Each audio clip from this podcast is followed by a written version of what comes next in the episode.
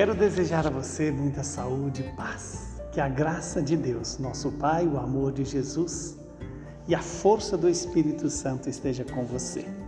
O evangelho de hoje é tirado de Lucas, capítulo 1, versículos de 26 a 38.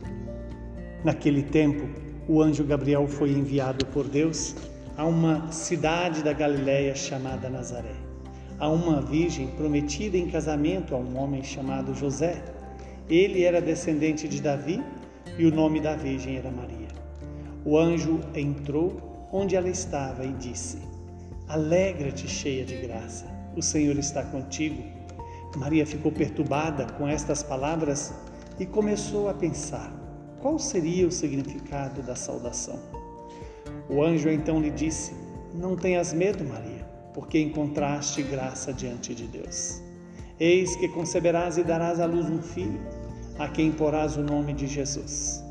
Ele será grande, será chamado Filho do Altíssimo, e o Senhor Deus lhe dará o trono do seu pai Davi. Ele reinará para sempre sobre os descendentes de Jacó, e o reino não terá fim.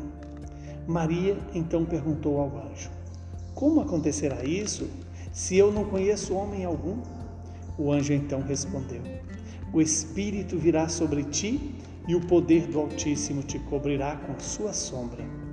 Por isso, o menino que vai nascer será chamado Santo, Filho de Deus. Também Isabel, a tua parenta, concebeu um filho na velhice. Este já é o sexto mês daquela que era considerada estéril porque para Deus nada é impossível. Maria então disse: Eis aqui a serva do Senhor.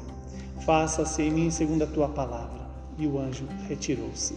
Palavra da salvação. Glória a vós, Senhor. Louvado seja Deus por esta palavra, que hoje vem para nos iluminar, para nos dar a, as dimensões desta festa que a igreja celebra hoje, a festa da Anunciação do Anjo a anunciação e o início de uma gravidez em que Maria deixa gestar nela o Filho do Deus vivo.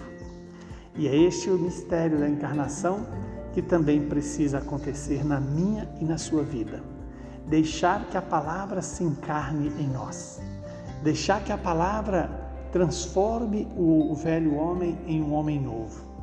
Deixar que a palavra destrua em nós a desobediência, e deixa, deixa é, gerar em nós o homem obediente, o próprio Jesus Cristo. O anúncio é apresentado para nós como um grande encontro da, da divindade com a humanidade. E em Maria, este mistério se faz único. E para mim, para você, Maria é o modelo de quem ouve e guarda a palavra e deixa a palavra se cumprir em favor dela. Quando então Maria diz: Eis aqui a serva do Senhor, faça-se em mim segundo a sua a tua palavra. Veja que é, essa é a resposta que eu e você precisamos dar. Ser servo do Senhor significa reconhecer Deus como o Deus único, o Deus verdadeiro, o Deus que nos salva, o Deus que nos é, santifica e reconhecer-se servo do Senhor é entrar na mesma dimensão, tanto de Maria quanto de Jesus. Faça em mim segundo a tua palavra. Esta palavra, que é o próprio Jesus, ela passa a ser para Maria a razão da sua existência. Precisa ser na minha vida a razão da minha existência, a motivação, a finalidade da minha vida. Que o Deus Todo-Poderoso nos conceda esta graça de que de ouvir, guardar e obedecer esta palavra.